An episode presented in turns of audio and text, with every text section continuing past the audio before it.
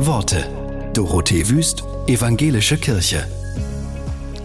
Der Schauspieler Benno Fürmann spielt oft harte Männer. Dabei wird er innerlich immer weicher durch sein Engagement in Krisengebieten dieser Welt, wie zum Beispiel dem Libanon. Was er dort erlebt hat, verändert seine Sicht auf unsere Gesellschaft. Wir brauchen ein Umfühlen, findet er. Wir brauchen einfach ein anderes Bewusstsein. Wir können die Welt nur verändern, wenn wir uns in Bezug zur Gesellschaft setzen und uns nicht als Einzelbaustelle betrachten. Keiner von uns ist alleine geboren. Keiner von uns wird hoffentlich alleine sterben. Ich finde, mit gewissen Privilegien gehen gewisse Pflichten einher, auch dahin zu schauen, wo es schlechter aussieht als bei einem selber.